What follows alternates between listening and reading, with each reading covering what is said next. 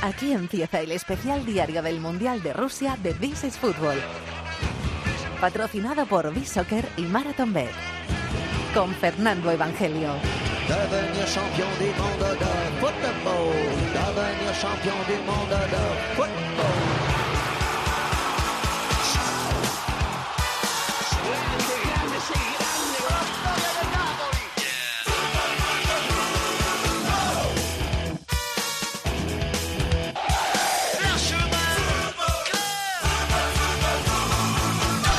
¿Qué tal? Bienvenidos al Rincón del Fútbol Internacional en la cadena Cope. Bienvenidos a este especial diario This is Football. Bienvenidos al vigésimo día de competición del Mundial de Rusia 2018.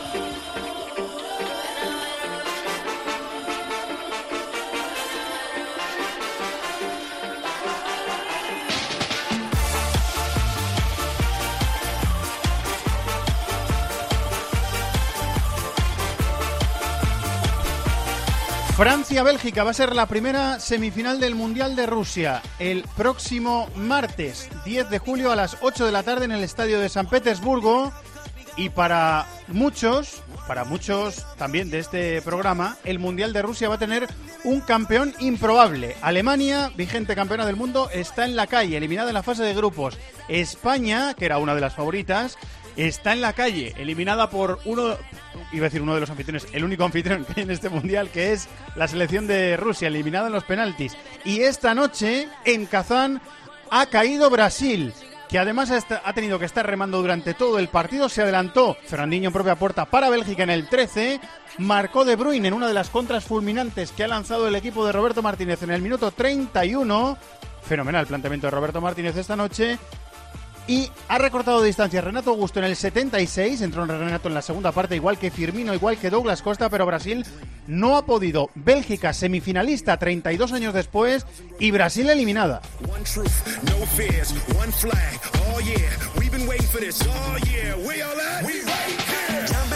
Y en Nizhny Novgorod esta tarde se ha metido Francia otra de las candidatas, para mí no era favorita desde empezar el Mundial, pero era una de las candidatas, de las de segunda línea. Ha eliminado 2-0 a Uruguay. Uruguay no ha tenido a Cavani y bien que lo ha echado de menos. Barán ha marcado en el minuto 40 de la primera parte de cabeza en una falta lateral. Un gol muy parecido al que le metió Hummels cuando Alemania eliminó a Francia del Mundial de Brasil. Y Griezmann, con eh, inestimable colaboración de Muslera, el portero uruguayo, ha marcado en el 16 de la segunda el Uruguay 0, Francia 2. Francia las semifinales. Así que el sábado tenemos la segunda jornada de cuartos, pero ya tenemos definida esa primera semifinal. Francia-Bélgica. Este ha sido el mejor gol del día. Trata de salir a la contra Bélgica. Si la engancha peligrosísimo. Así mató el otro día. Desde un saque Oh, de puerta. qué bueno Lukaku. Lukaku. Lukaku se mete por dentro. Carril del Oh, 10. lo ha hecho. que bien abre. Que bien abre para De Bruyne. De Bruyne. De Bruyne. ¡Gol, gol, gol,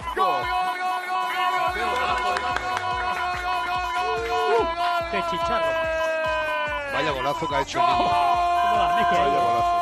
Patas arriba el estadio de Kazán. En la contra fulgurante que condujo Lukaku. Así ganaron el partido contra Japón. En el último suspiro del partido, así han acabado ganando también. Bélgica el partido contra Brasil.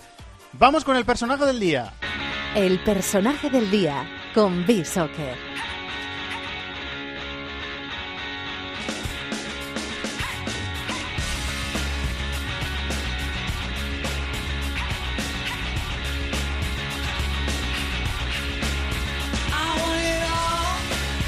Vamos hasta Málaga, capital de la Costa del Sol. Quique Salvatierra, compañero, muy buenas. Muy buena, Fernando. Pregunta de Trivial Pursuit. ¿A qué eh, próximo fichaje del Real Madrid, probablemente o muy probablemente, eh, ha elegido la maquinita de B-Soccer como personaje del día hoy? Pues eh, creo que se ha comentado esto durante la retransmisión y en, en- en plan broma, pero va a ser curioso. No, no, Nuestro, no era en broma, era en serio.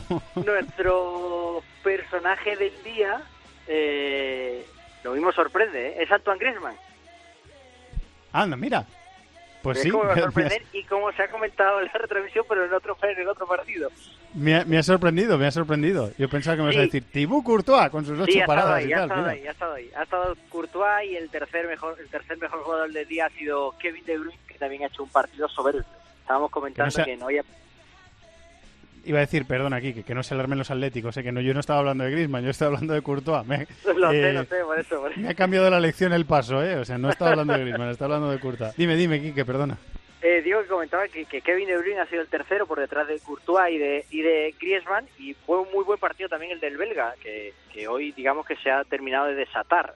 Habían aparecido todos sus compañeros y hoy ha sido el definitivo que también ha aparecido. Pero nuestro personaje del día es Antoine Griezmann, que ha metido un gol, ha dado una asistencia y sobre todo en la segunda parte ha dado un clinic de fútbol y de cómo llevar el, el tempo del, del partido, sosegando a, a Francia ante las bueno escasas acometidas de, de Uruguay que iba ya con más corazón que, que cabeza. Pero muy ¿Es cerquita se ha quedado Courtois, ¿eh? que ha sacado tres o cuatro Sí, manos soberbias. Bueno, es que ha hecho ocho paradas, eh, Courtois, ¿eh? Ocho paradas contra Brasil, que ha rematado veintipico veces, que ha rematado nueve veces a puerta, ha metido un gol. Ha tenido también una Renato Augusto muy clara, una Coutinho muy clara, que las han mandado Sí. fuera los dos, pero, pero Courtois... Además, no solo las paradas, el nivel de las paradas y la, última, importancia de las la paradas. última va a ser la parada del mundial si nadie lo arregla en estos dos, en estos partidos que restan. Ha habido muy, porque- ha habido muy buenas. ¿eh? Ha habido- Hay, hay una de Pickford a Colombia, si, si no recuerdo sí, mal. antes, justo antes del córner que marca, en el que empata Jerry Mina, hay exacto, una mano de exacto. Pickford A la escuadra, sí. escandalosa, que se ha perdido un poco, esa Uribe. Para, mí esa es mejor, ¿eh? Pero, pero la de sí, Courtois es brutal, ahí, claro. están ahí, ahí, ahí. Porque además lo de Neymar ha sido casi un penalti en, en la frontal, que le ha podido pegar a su gusto, pero la reacción ha sido buenísima.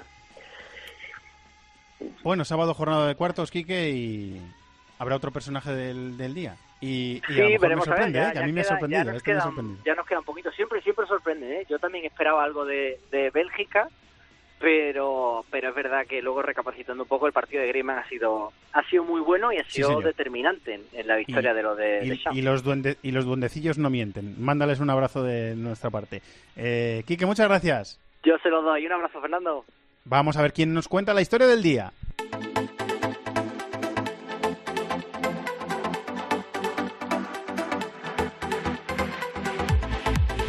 Qué trabajo están haciendo en este mundial los reporteros de Cope, ¿eh? tremendo, brutal. Y encima nos ayudan a hacer este programa. A ver qué historia nos cuenta José Manuel Oliva. Hola, Oli. Hola, ¿qué tal, Fernán? Eh, os he hablado en estos eh, capítulos eh, que os he regalado con todo mi corazón desde Rusia, del tráfico de Rusia, de las costumbres que tienen la gente de Rusia. Hoy os quiero hablar del clima. Creo que es algo muy importante, ¿no? Para aquellos que alguna vez penséis en venir a, a Rusia, porque yo hasta venir a este mundial había venido siempre en partidos de Champions, había venido con el Sevilla en tres ocasiones o cuatro, incluso vino una vez con el Betis a Kazán, un partido de la Europa League. Y claro, había venido en invierno, había venido en noviembre, diciembre, enero, febrero, siempre había estado nevado. Claro, yo pensaba que Rusia estaba siempre nevada, que de los 12 meses del año, 11 y medio estaba nevado, pues eso no es verdad. En Rusia también hace calor. Bueno, hace calor al sur y también al sureste. Por ejemplo, para que os hagáis una idea, en Krasnodar, donde ha estado la selección, mucha calor. En Sochi, al lado de la playa, mucha calor. En Rostov-on-Don, mucha calor y unos mosquitos, unos mosquitos, vamos, que parecen águilas imperiales. Si te vas hacia el sureste, Samara, Saransk, mucha calor. Ya tienes que ir subiendo Volga arriba y encontrar un poquito más de fresco en Kazán, en Nizhny Novgorod, en la capital Moscú y la más fresquita de todas, la ideal es, además por su belleza también, San Petersburgo. Por tanto, fuera mitos del general invierno porque en Rusia también está la calor. Sí, señor, muchas gracias, Oliva. Le llamó a Germán Barro en su historia la, atención el tiempo cambiante de sede a otra y de día a otro. Y a Oliva le ha llamado la atención que él ha venido a Rusia, a Moscú, pero también a otras ciudades de Rusia en invierno y no había vivido el verano ruso. Eh, descubriendo cosas, descubriendo experiencias y contándolas también a los oyentes de eh, Football. Vamos a mm, resumir la jornada, venga.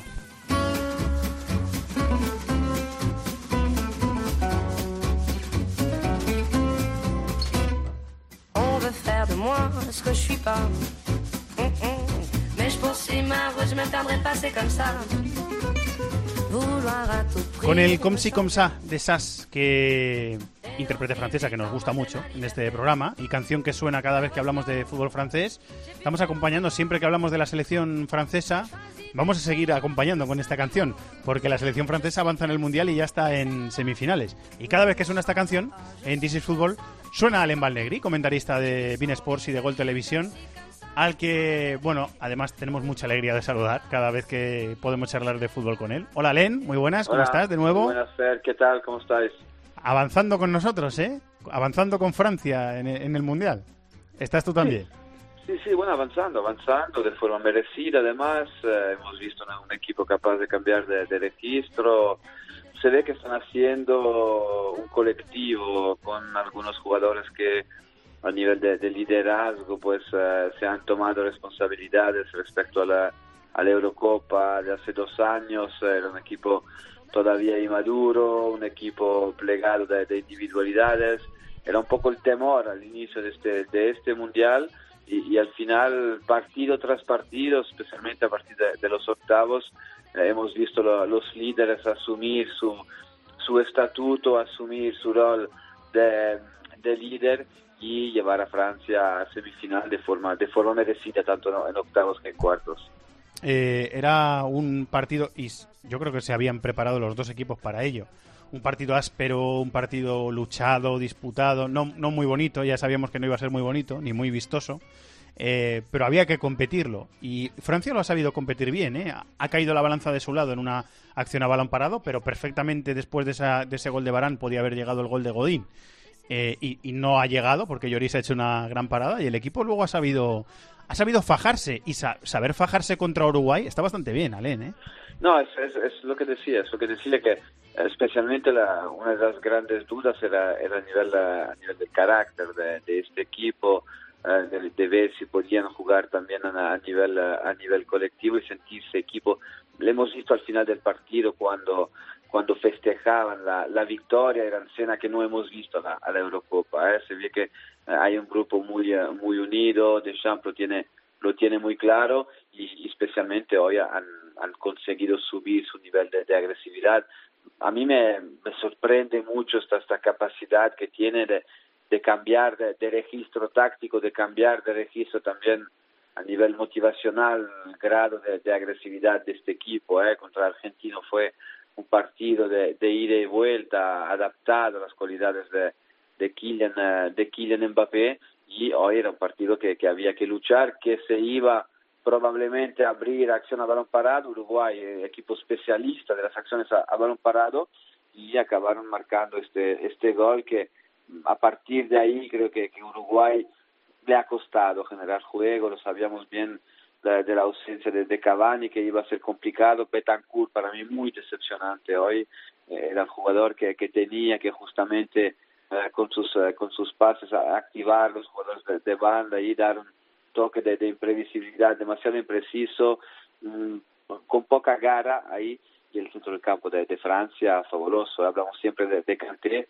pero yo quiero destacar el trabajo defensivo de, de Pogba, tanto a nivel de, de recuperación, tanto a nivel de la, de la posición, como eh, interpreta el juego tanto en fase defensiva que, que ofensiva. Creo que con Griezmann son los dos jugadores que han, que han madurado más en cuanto a, a personalidad y que se han, que se han tomado el liderazgo de esta selección. Eh, al principio del Mundial recuerdo que a, a ti y a mí nos había llamado un poquito la atención la, la apuesta de dos laterales que no eran en teoría laterales, un perfil un poquito más, no sé si llamarle conservador o un perfil un Sí. poquito más defensivo. Eh, Pavar en el lateral derecho, Lucas Hernández en el lateral izquierdo. A Pavar le vimos eh, marcar un golazo en el partido anterior y, y Lucas Hernández está siendo uno de los nombres propios de este de este mundial. Así que la apuesta, ya la había hecho el Cholo en el Atleti, la- en el caso de Lucas Hernández, pero la apuesta de Shams le está saliendo muy bien. Sí, sí, fiabilidad máxima, fiabilidad máxima y, y, es verdad que este que este costado que este costado izquierdo eh, es bastante libre al final en Francia. No hay un jugador posicional que juega por ahí como puede ser por la por la derecha con Kylian eh, con Kylian Mbappé, así que se alternan. Eh, eh, visto para tener intentar tener profundidad Eh, hoy eh, es verdad que, con la ausencia de, de Matuidi, pues no tenía un especialista, entre comillas, eh, y no tenía un zurdo que podía jugar ahí. Yo me esperaba a Thomas Lemar hoy, es verdad que Tolisso tiene un impacto físico, un volumen de, juego defensivo mayor, pero Thomas Lemar me lo esperaba y me sorprendió que, que jugara que jugara Tolisso, pero al final todas las decisiones que está tomando Didier Deschamps son acertadas, son acertadas porque lo, los dos laterales tienen cada uno roles muy diferentes, um, especialmente con la, con la construcción de, la, de las cadenas. ¿eh? Pavar uh, lo vemos alternarse, nunca está en el mismo carril que, que, Mbappé. ¿eh? Esto es trabajado, ¿eh? cuando Mbappé tira hacia la línea de cal y él da la profundidad, se mete en el carril intermedio entre el juego interior y, y el juego por, por fuera. Llega, es verdad que no tiene mucha precisión a la hora de centrar. Creo que el gol frente a Argentina uh, es casualidad, no sé si lo veremos marcar muchos goles uh, uh, de esta de esta calidad en su en su carrera, pero defensivamente es un jugador ya muy maduro, no me sorprende que el Bayern lo quiera, es un jugador polivalente y lo decíamos al inicio, Fer, si te acuerdas, que te permite también eh, tirar una línea de 5 o de 6, porque si como tienen también movimientos de, centrales, los dos laterales en algunas fases de, juego, pues Francia también sabe desplegarse, sabe meterse en su área y proteger su área. Sí, señor. Eh, y el equipo manteniendo ese 4-2-3-1, al que viró también en la Eurocopa. Empezó con 4-3-3, luego el esquema viró para centrar a Griezmann, liberarle trabajo defensivo en banda y jugar con dos bandas marcadas. Hoy ha ocupado Tolisso una de las dos bandas. Hemos visto a Matuidi en esa posición, hoy no estaba Matuidi y, y ha sido Tolisso el que ha hecho ese papel. ¿Te queda algo por decir del partido de Francia? ¿Lo que quieras decir, Alain? No, bueno, pues a ver ahora con, con Bélgica, es una final, semifinal inédita. Se jugaron, creo, el último partido en el Mundial, la, la tercera plaza en México en en el 86 sí, sí. y dos modelos relativamente parecidos porque en Francia bueno se trabaja la base desde mucho pero en Bélgica por ejemplo a partir del, del 2000 se lanzó el plan plan Sablon plan de, de formación con una idea, táctica de, formaciones de, jugador muy clara un, un 4-3-3 donde se fueron a buscar muchas ideas en Francia y en Holanda hicieron un mix para poder formar esta esta generación fantástica y, y bueno, es casi un duelo fraterno. ¿eh? Está Thierry Henry en el banquillo de, de Bélgica, asistente de, de, Roberto Martínez. No sé cómo interpretará el, el partido el exjugador del, del Arsenal. Eh, vamos a eh, hablarlo también eh, en el último tramo del programa. Ale, muchísimas gracias. ¿eh? Como a, a, ti, Fer, como siempre, un gusto. Un abrazo. Y y hasta el martes, que volveremos a charlar de la selección francesa estaré, que está avanzando. Muchas gracias, un abrazo, Alen. Un abrazo, eh, la, adiós. La selección francesa que sigue avanzando, como digo, en este mundial. Vamos a pedir opinión a un eh, periodista uruguayo, nuestro compañero eh, Martín Cherquero, que primero nos va a valorar lo que le ha parecido el partido, la eliminación de Uruguay en este mundial. Hola, Martín. Fernando, un placer como siempre poder charlar contigo. Bueno, se, se terminó el mundial para Uruguay, pero haciendo una especie de valoración por lo que fue eh, el partido de hoy a mí me da la sensación que es indiscutible la superioridad de, Francia, ¿no? Un dominio muy claro en todos los aspectos del juego, desde la contención, un mediocampo que desequilibró Uruguay, eh, con, con, las transiciones muy rápidas, ¿no? Cuando el equipo recuperaba y, salía. Y ahora estoy que agregarle que, que, bueno, que Francia sacó redito también de dos errores individuales, ¿no? En el primer gol, una falla de Matías Vecino que pierde la referencia de Banán y en el segundo gol, bueno, una situación fácil de, analizar, que es un tiro en el que no, pone bien el cuerpo Mulera, espera la pelota donde no debe y finalmente la bola se termina metiendo porque vence sus manos. Eh, más allá de eso, hay una, o hubo puntualmente hoy una carencia en la generación de juego de Uruguay muy importante, ¿no? Una carencia que nos llevó a sentir, bueno, esta frustración de tener a uno de los mejores delanteros del mundo como Luis Suárez y no haberlo puesto nunca dentro del área con la posibilidad de patear al arco. Es un tema que, que, en Uruguay hoy falló. En otros partidos, capaz que esto se ve, se, se ve, pero no se evidencia tanto cuando en realidad, aparte de esto, el equipo tuvo algunos errores a la hora de defender la pelota quieta. Se echó eh, de menos a Cavani, que hoy no podía estar. Jugó Stuani en su lugar y Muslera falló. Y no solo por esos motivos, pero se ha notado durante el partido. Uruguay está eliminada. ¿Qué, qué balance haces? eh, para terminar de Uruguay, del Mundial que ha hecho eh, la Uruguay de, de Tavares, Martín? Y bueno, Fernando, yo que no sé, yo lo veo como que es un mundial, un buen mundial para Uruguay. Eh, independiente de los números, de cinco partidos jugados, cuatro ganados y uno perdido. Es un mundial en el que empezó a plasmarse en algunas zonas de la cancha una renovación, fundamentalmente en el medio. Primer mundial para Torreira, Bentancur, Vecino, Nández. Lo que sí creo que bueno es un mundial en el que Uruguay volvió a tener una baja en un momento trascendente, eh, en un momento en el que bueno lo hubiéramos necesitado un montón a Cavani y tuvimos la mala suerte de que de que no estuviera, ¿no? Creo que él hubiera sido un- el jugador que mejor hubiera alimentado en el juego a Suárez hoy, porque me parece que se complementan un montón. Pero a la larga para el Uruguay se lo valora como un buen mundial, un buen mundial que sigue mostrando lo que es un proyecto ya muy largo de selecciones, selecciones mayor y también juvenil, ¿no? El medio campo es todo, es producto de, de la sub-20 de los últimos años. Entonces, me parece que eso también muestra que los objetivos que Uruguay se ha trazado hace unos años cuando Tavares volvió a ser seleccionador uruguayo se ven contemplados claramente en, los resultados también. Gracias a Martín Charquero, nuestro compañero de la televisión y radio uruguaya, analizando lo que ha sido la caída de Uruguay y también el Mundial de, la selección de, de Tavares, que ya ha anunciado que, que deja la selección. Tavares eh, fue seleccionador de Uruguay en el, en el Mundial del 90. O sea que lleva eh, no media vida, pero casi. Tavares siendo seleccionador uruguayo se ha acabado una etapa. Eh, vamos a por el siguiente partido, venga.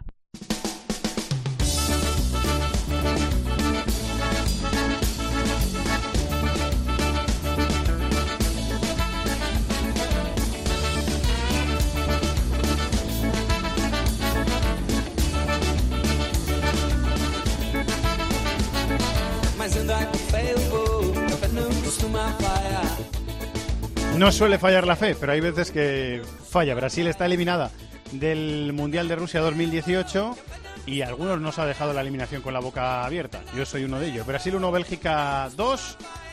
No sirvió eh, del todo el gol de Renato Augusto a 14 minutos para el final y la selección de Roberto Martínez vuelve a una semifinal del Mundial 32 años después. Redacción de Sport You, David de la Peña, muy buenas compañero. Muy buenas, Fer. ¿Qué, qué te ha parecido el partido y la eliminación de Brasil? Bueno, pues que a ti te ha sorprendido, pero yo creo que el más sorprendido ha sido Tite con el planteamiento de Roberto Martínez. O sea, yo creo que desde la pizarra el español ha mandado y, y desde luego que, que Tite no se lo esperaba. Es verdad que Brasil ha reaccionado en la segunda parte, pero claro, ya la cuesta que había que subir era demasiado elevada, ¿no? Y bueno, pues yo creo que ha sido justa la clasificación de Bélgica. A mí me ha gustado hoy mucho más que cualquier otro día del Mundial.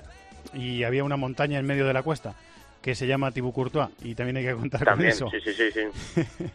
Eh, compañero Irati Prat, eh, especialista en fútbol belga. Hola Irati, muy buenas, ¿cómo estás? ¿Qué tal, Fernando? ¿Qué tal, David? Tú- pues un auténtico placer tú- saludaros de nuevo. Y tú yo creo soñabas- que ha sido uno de los grandes partidos de esta Copa del Mundo, ¿no? Sí, señor, sí, señor, lo ha sido. Lo ha sido, ha sido uno de los grandes partidos de este mundial. ¿Tú soñabas Mm. con ver a Bélgica semifinalista de un mundial o no? Puf, no, es complicado. Yo, yo, igual que vosotros, también creía que, que Brasil iba, iba a clasificar, al final era la gran favorita. Pero es cierto que todos los jugadores de la selección belga, siempre que les preguntaban antes de la Copa del Mundo, ¿no? porque siempre se preguntaba aquello de hasta dónde va a llegar Bélgica, qué objetivos os marcáis, pues todos fijaban como mínimo las semifinales de, de esta Copa del Mundo, ¿no? Y eso que al final el cuadro, porque ya estaba sorteado la fase de grupos y se sabía más o menos contra quién podrían jugar, siempre se podía hablar de que iban a enfrentarse a Brasil y todos aún así marcaban como objetivo las semifinales y bueno, ya lo han conseguido y lo que comentabas tú antes, igualan el mayor registro histórico de Bélgica, igualan a la selección del 86 y ellos han entrado ya en la historia del fútbol belga. Eh, David, en el planteamiento inicial de Brasil eh, regresa Marcelo, que el otro día no pudo estar contra, contra México por esos problemas de, de espalda, regresa al once inicial, el once se mantiene. Y en Bélgica se apuesta por eh, mantener el equipo que terminó remontando contra, contra el partido contra Japón, es decir, eh, introducir a Fellaini en el centro del campo, adelantar a De Bruyne, se cae Mertens, introducir a Charlie en la, en la izquierda eh, por Ferreira Carrasco y alguna variante táctica también, ¿no? Sí, acaban los mismos nombres, pero el planteamiento es totalmente diferente. A mí, nada más empezar el partido, me recordó mucho a la primera vez que vi a Roberto Martínez tirar a Lukaku a la banda derecha, que es un Everton Arsenal del año 2013-2014, que desde ahí Lukaku destroza al Arsenal. Y es algo muy parecido. Lo que hace Roberto Martínez hoy es arriesgar, porque deja tres jugadores que no bajan a defender. Él decide que Hazard... Eso ha sido brutal, eso ha sido brutal. Claro, ¿eh? él, él decide brutal. esto, o sea, él, él asume ese riesgo. Él decide que Hazard, Lukaku y De Bruyne no bajan a defender. Son dos chinchetas, Lukaku y Hazard, eh, Lukaku en la derecha y Hazard en la izquierda, y De Bruyne jugando como falso 9, lanzándoles constantemente. Entonces, claro, Brasil proyecta mucho a sus laterales, entonces cada vez que Bélgica recuperaba la pelota, Lukaku y Hazard la guardaban porque el pase hacia afuera era fácil, encontraban a De Bruyne y es que en la primera parte eh, Bélgica destroza contras a, a Brasil. Entonces, para mí ahí estado la clave. Ahí se pone Bélgica 2-0 y aunque Brasil luego ajusta en la segunda, pues eh, ya la renta de 2-0 y tener a uno de los mejores porteros del mundo, pues te permite llegar a las semifinales. A mí, Irati, me ha, me ha sorprendido que de ese planteamiento inicial de Roberto Martínez, que incluso cuando Marcelo puede no haber sido la versión más inspirada de Marcelo en la primera parte, que luego en la segunda ha encarado a Menier y en tres ocasiones se ha ido de él, sobre todo en el arranque, pero en la primera parte me ha, me ha sorprendido sobre todo que, eh, a pesar de que Marcelo subía mucho, Marcelo eh, Neymar contra Fellaini, que era el que tapaba en, ese costado y ayudaba al eh, teóricamente eh, lateral, que era, que era Menier, porque Bélgica la hemos visto en algunas fases del partido defender en línea de cuatro. Después, cuando salía con la pelota controlada, eran tres centrales, pero defender en línea de cuatro. Eh, y esos dos contra Neymar y, y Marcelo. Y aún así dejaba los tres arriba a Roberto Martínez. Lo tenía muy claro, ¿eh? Sí, sí, yo no me esperaba para nada este planteamiento. Sí los nombres, porque se había, se había especulado con que iban a entrar Chatli y Fellaini para intentar cambiar un poco la imagen que se dio en los primeros minutos contra Japón antes de, de remontar el partido, pero más que nada lo- la colocación de los jugadores tanto en fase defensiva como en ofensiva, pues yo creo que nadie se la esperaba, ¿no? Y mucho menos, por ejemplo, el propio Tite, que se ha visto sorprendido y, y superado, como comentabais. Yo creo que al final Roberto Martínez se ha, se ha notado mucho porque los que seguimos lo que venimos viendo a Bélgica desde la era Marvel, pues eh, pedíamos que hubiera un- una evolución táctica en este equipo. Yo creo que hoy se ha mostrado esa, esa evolución eh, en- de la mano de Roberto Martínez, ¿no? que hasta dónde ha conseguido llegar el entrenador español. Y bueno, yo creo que ha sido una, un gran baño táctico, sobre todo en la primera parte. Es cierto que luego en la segunda ha reaccionado Brasil, como comentaba David, pero algunos jugadores de Bélgica que, fíjate, yo creo que lo hablábamos el otro día, que hasta dónde eh, podía ser importante de Nazar, hasta dónde podía ser el líder de esta selección. Yo creo que en esos últimos minutos, de cuando ha sido capaz de echarse el equipo a la espalda, de cuando Bélgica estaba muerto, tanto físicamente como anímicamente, porque el gol de Brasil le ha hecho mucho daño, y si no fuera por Courtois, ha tenido Brasil el empate en varias ocasiones, pero cuando, cuando era capaz Hazard de coger la pelota, de irse arriba, de regatear a varios rivales, de aguantar la pelota, yo creo que haya mostrado lo que comentábamos el otro día, ¿no, Fernando? Lo líder que es de Nazar y lo bien que le sienta el brazalete de capitán en la selección. Sí, señor, eso es cierto. Eh, David, quiero que nos ayudes a entender dos cosas. La primera es eh, si ha echado mucho de, Case- eh, de menos eh, Brasil a, a Casemiro hoy. Ha tenido que jugar Fernandinho en su posición y muchas veces le hemos eh, visto correr hacia atrás y sufrir en la primera parte. Pues yo sinceramente, o sea, creo que Casemiro alguna jugada podía haber parado de Bélgica en la primera parte, pero yo creo que aún estando Casemiro, Bélgica hubiese superado a Brasil, porque claro, eh, la diferencia o, lo importante o la clave es que Bélgica al final cuando corría hacia adelante abarcaba todo el ancho de Brasil, porque Lukaku eh, cogía todo el lado derecho, Hazard todo el lado izquierdo y De Bruyne el medio. Entonces Casemiro a los tres lados no iba a llegar. O sea, Tite tenía que ajustar de alguna manera, que seguramente Casemiro a nivel de talento defensivo y de agresividad alguna jugada hubiese par- eh, podido parar con respecto a Fernandinho, pues es probable.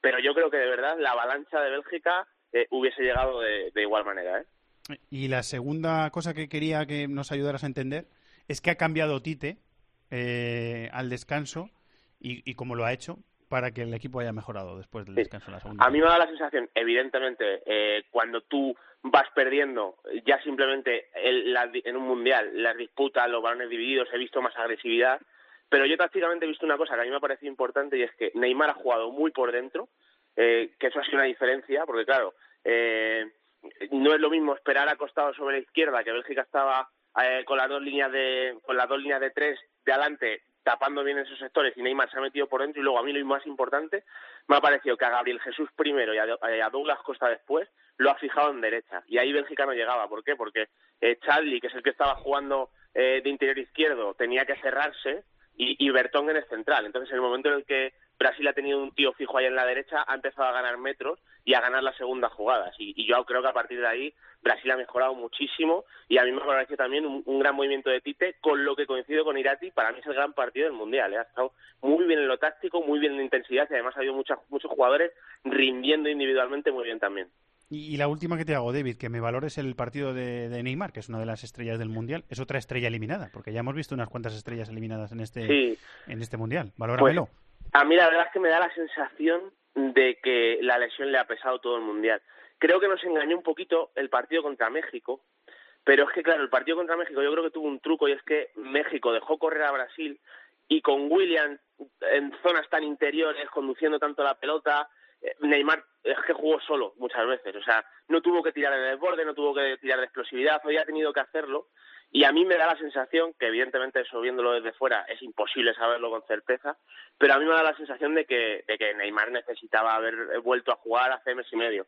Y hoy a mí me ha, me ha parecido que le ha puesto mucho corazón, que lo ha intentado, que además ha dejado un par de jugadas muy buenas. Hay una asistencia a Coutinho, me parece que con 1-2, que Coutinho dispara fuera, que es, una, es de las mejores jugadas que ha hecho en el partido. Pero claro, eh, deja un poco frío con respecto a las expectativas eh, que había con las que había llegado Neymar al Mundial. Eh, Irati, ¿ahora qué? Eh, ahora a soñar, ¿no? Más todavía. Ya puestos, ¿no? Semifinales contra Francia, pues a, seguir soñando. encima contra Francia, ¿no? Contra el país vecino con el que hay una grandísima rivalidad. Yo creo que va a ser una semana muy intensa tanto en Bélgica como en el país galo y bueno, cualquier cosa puede pasar porque yo creo que son equipos muy parejos. También creo que Francia es un poquito más favorita, como llegaba a este caso Brasil a estos cuartos de final, pero bueno, Bélgica ha demostrado que puede ganar a cualquier equipo, que Roberto Martínez puede sorprender a cualquier entrenador. Lo que pasa que claro, ahora nos, nos encontramos, ya habrá tiempo para hablar de ello, pero la baja de Menier es bastante o puede ser bastante importante para la selección belga. Sí, sí. No tiene un recambio puro, por así decirlo, para el lateral derecho. Esto puede obligar a que Charlie entre en la banda derecha y Carrasco entre en la izquierda. Entonces yo creo que va a ser un problema grave para Martínez, pero bueno, ha, ha mos- ha demostrado que sabe cómo resolver los problemas, ha demostrado que, que conoce muy muy bien a sus jugadores, que yo creo que es una de las claves, que conoce muy bien a sus jugadores y que sabe cómo sacar el máximo de todos sus futbolistas. Lo ha mostrado con Fellaini, por ejemplo, lo ha mostrado con Chazli, lo ha mostrado con Lukaku, por supuesto, y bueno, puede hacer cualquier cosa Bélgica. Yo creo que ya llegando a habiendo llegado a las semifinales, obviamente el objetivo es ganar la Copa del Mundo. El martes salimos de, de dudas. Eh, David, buen cierre de jornada en Sport You, ¿eh? Muchas gracias. Un abrazo a los dos, hasta luego. Gracias otra vez, Irati. Un abrazo. Un abrazo, muy buenas noches. Venga, vamos a pensar en la jornada del sábado, que es la última de cuartos de final, y luego vendrá eh, otra vez un par de jornadas de descanso en el Mundial. Apostar, venga.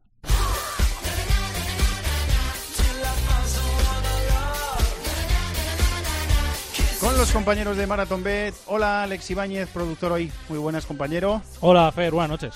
¿Qué partido hemos elegido para apostar? Pues este caso? el Suecia-Inglaterra. Hombre, en Samara, 4 de la tarde, Suecia-Inglaterra. Eh, ¿Tú a qué vas a apostar? Pues amigo? mira, yo veo un partido primero con pocos goles, pero me he decantado por que llegan empate al descanso y acaba ganando Inglaterra a 4.60 en Marathon Bet. Empate al descanso y gana Inglaterra y se paga 4.60. Pues está bien, ¿eh? Está Hombre. bien la cuota. Y la mía no está mal tampoco. Yo apuesto concretamente que hay pocos goles, no, que hay uno. Apuesto a victoria de Inglaterra por 1-0. Resultado ajustadísimo. Y se paga en Marathon Bet 5,20 a 1. Así que ahora, amigo mío, como decimos siempre, la suerte está echada. Ya sabéis que las cuotas están sujetas a cambios, que hay que jugar con responsabilidad, que es para mayores de 18 años y que puedes consultar condiciones en marathonbet.es. ¡Los de las cuotas! ¡Los de las cuotas! MarathonBet. Regístrate ya y disfruta de grandes cuotas, además de una amplísima oferta de mercados, promociones, eventos. ¡Los de las cuotas! ¡Los de las cuotas! MarathonBet. Extraordinario. Mayores de 18 años juega con responsabilidad. Consulte condiciones en marathonbet.es.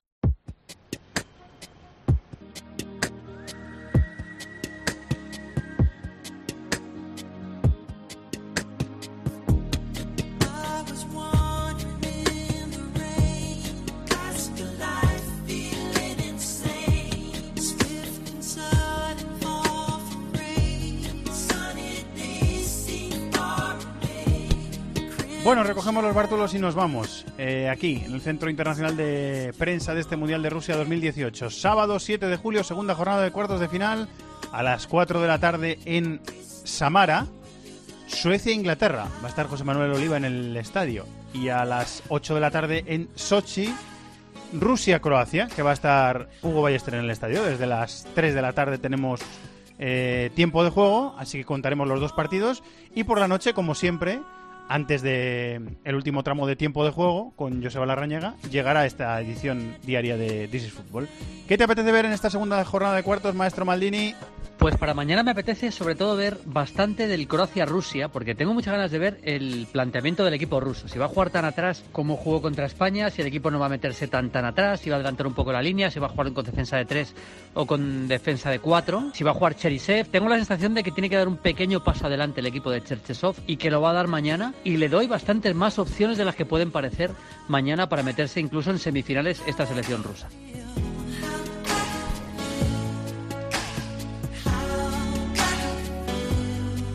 Sacando pecho los rusos y con un orgullo patriótico tremendo. Se la juegan contra Croacia y por soñar que no quede. Eh, dicen que no van a estar eufóricos, pero lo están.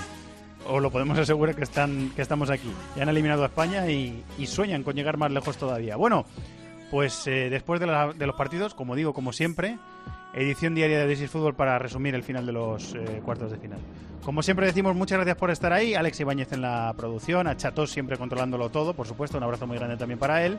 Y a mi querido y añorado, eh, que no lo diré, compañero de cuarto, Víctor Catalina, en la dirección técnica. Muchas gracias a todos por estar ahí. Como siempre decimos, que sigáis disfrutando del Mundial y de la radio. Hasta mañana, un abrazo, adiós.